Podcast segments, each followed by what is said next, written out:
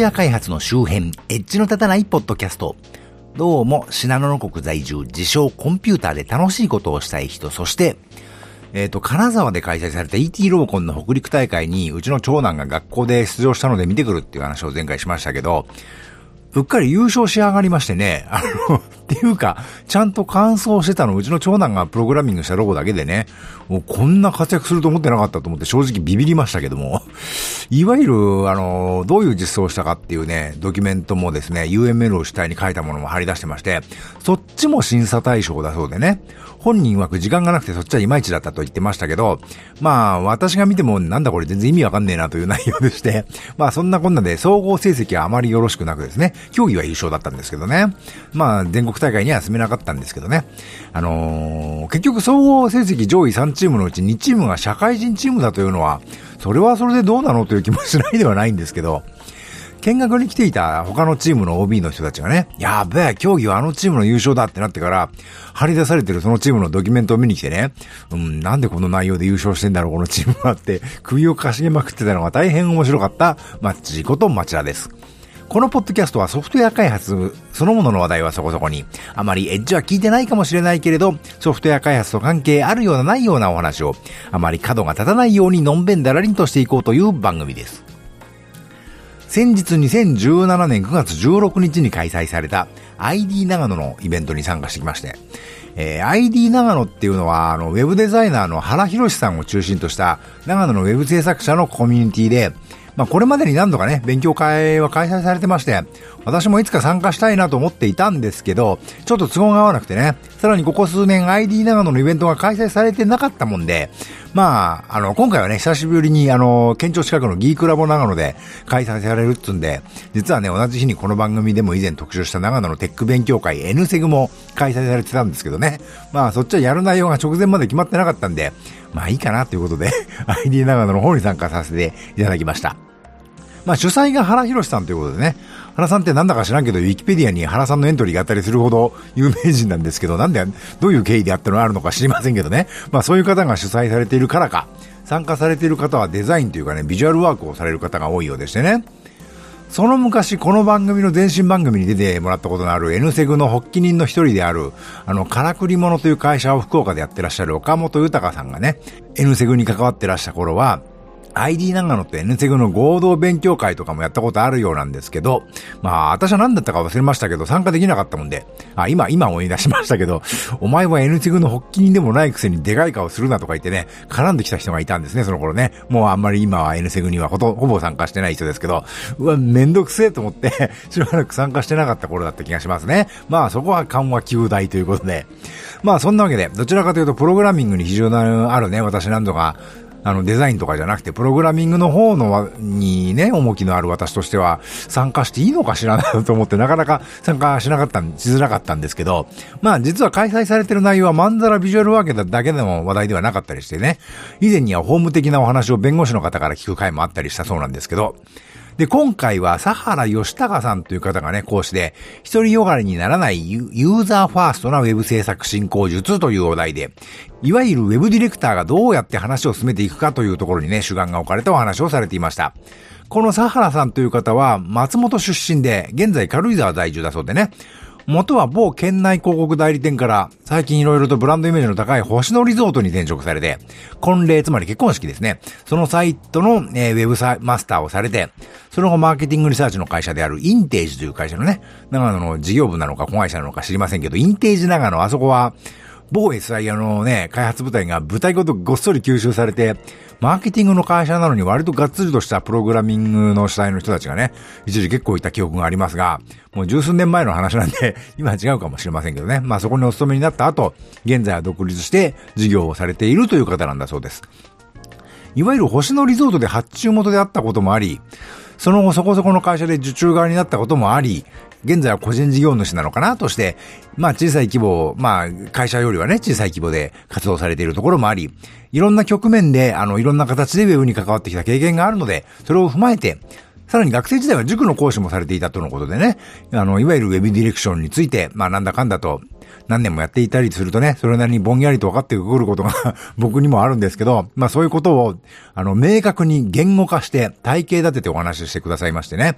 なんか非常に頭の中がクリアになってくる感じというかね、大変勉強になりました。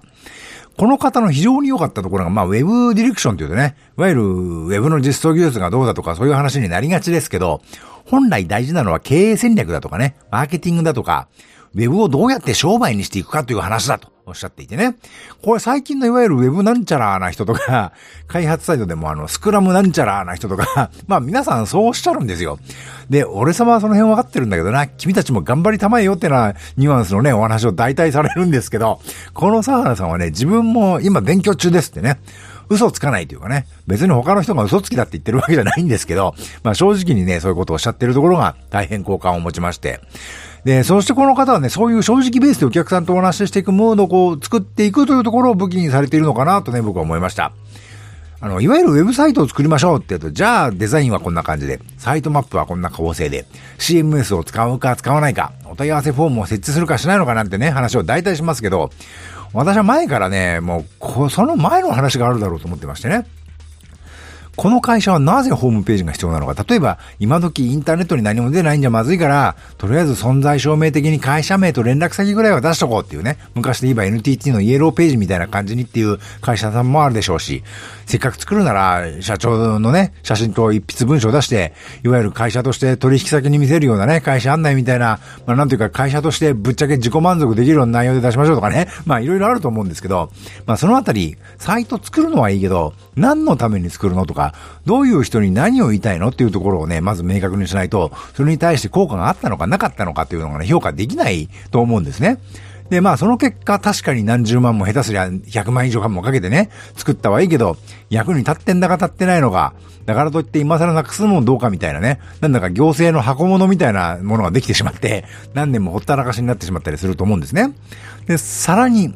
まずその辺の話をする前に、提案段階でやれデザインがどうだ、構成がどうだというとね、受注すんのかしないのかもよくわかんないものに対して無駄なになってしまうかもしれないですね。作業が大量に発生してしまって、それは大問題じゃないかと僕は思ってるんですけどね。じゃあ、まあその辺をどうする、どうにかするためにはね、どうするのかっていうと、もちろんお客さんに代わってもらわなきゃいかんところはあるんですけど、お客さんに代わってもらうためには、まず制作者たちがね、変わらなければいかんのではないかということをね、ご自身の経験を踏まえて、お話しされてたなというふうに僕は思いました。まあ、この前の CSS ナイト新州、この前、この番組でも取り上げましたけどね、その時同様、あの、有料のお金払ってね、参加するイベントなので、内容についてあまり詳細に述べるのは差し控えますけど、私なりにザクッとまとめると、今回の ID 長野はいかに顧客を巻き込んでいくかということと、手戻りを許容する方法論が必要だというところだと思いましたね。これってソフト開発でいうところのアジャイル開発と肝は同じことなんですよね。このあたりって実はもうプログラマーだからとか、ウェブデザイナーだからとかっていうこととはね、関係ない話になってきてるなということを感じましたね。もう一つ、この前、この番組でね、さっきも言いましたけど、取り上げたあの、松本でやった CSS ナイト新州。あっちでね、あの、あっちの中心人物である長風呂の草間さんがしてらしたお話、あの、ブランディングがテーマになってましたけど、あのブランディングする作業もね、実は全く同じというか、方法論はまあだいぶ違ってましたけど、お客さんに主体的になってもらうために自分たちがどう振る舞うかという意味ではね、同じことを言ってたなと思いましたね。まあ、全国なり世界のことは知りませんが、なかなか長野のウェブ関係はいい方向というかですね、別に年食ってることを振りかざして上から目線で 言うつもりは毛頭はありませんが、どちらかというと個人的にはね、好みな方向性に向かわんとしていて、嬉しいなと思いました。まあ、もっとも私がその波に乗ってるかどうかというと乗ってないんで、あの、いかんともしがたいところなんですけどね。で、なんていうか ID 長野の参加して、いろいろネット上でなんとなくお見かけする方々に実際初めてとかね、もしくは何年ぶりでお会いする機会が多くてね、それこそ原さんなんて5年とか8年とかそれぐらいぶりでしたしね。まあ、松本の草間さんもそれぐらいぶりでしたけど、あの、松本の時以上にお声掛けいただくことが、ね、お声掛けいただいた方が多くて、基本的に人付き合いの悪い私は大変恐縮したというかですね、やっべ、ちょっと恥ずかしいわと思ったりなんかしましたけどね。なんか、えー、あのー、いつの間にか私もすっかり老人の域に入っておりまして、まだ40、まあ45歳ですけどね。あんまりこういうイベントに参加すると年寄りが威張りに来たって見えちゃって良くないのかな、などとね、卑屈に思ってしまいましたが。一つ割と気になったことがありまして、今回のこの ID 長野にしろ、前回の CSS ナイト新州にしろ、イベント中にハッシュタグ付きで感想というかね、参加している様をツイートしてたのが、私だけだったというね、あの、これがね、何なんだろうなと思いまして。運営してらっしゃる方々がね、まあそれどころじゃないっていうのはね、もちろんあるでしょうけど、参加している人たちもね、あの、自分はこういうイベントに参加してるんだぜ、どうだいエモいだろう、みたいな自己主張的なこととかね、そこまで感じ悪くなくても、このイベント盛り上がっていくぜ、みたいな感じとかね、ないものなのかなと。あの、お金払って参加しているイベントなので、参加というよりはお客さんってことなのかなというのが一つとね、そして今時イベントに参加していることをツイッターみたいな SNS に上げること自体がね、もうそんなに興味を持たないというかね、SNS が完全に衰退期に入っているのかなと。まあそんなことをね、年寄りなりに感じたりしたのでありました。というところで、えー、この番組は Apple の iTunes、Google の Play Music に登録されております。お手元のスマートフォンのポッドキャスト機能でこの番組を登録いただきますと、最新エピソードが公開時点でお知らせされたり、ダウンロードできたりするようになります。また、この番組の Twitter アカウント及び Facebook ページと Google プラスページがありまして、この番組で取り上げるかもしれないネットで見かけた気になるニュースのご紹介などをしております。もし気が向いたらフォローなどしていただければと思います。また、この番組と同じ内容のものを YouTube にも上げておりまして、もしポッドキャストはあんまり聞く習慣ないんだよねという方は、えー、よろしければそちらもお試しください。Twitter、Facebook ページ、Google プラスページと YouTube チャンネルはこの番組の配信サイトからリンクが貼ってありますので、ご参照くださいというところで今回はここまで。ではまた。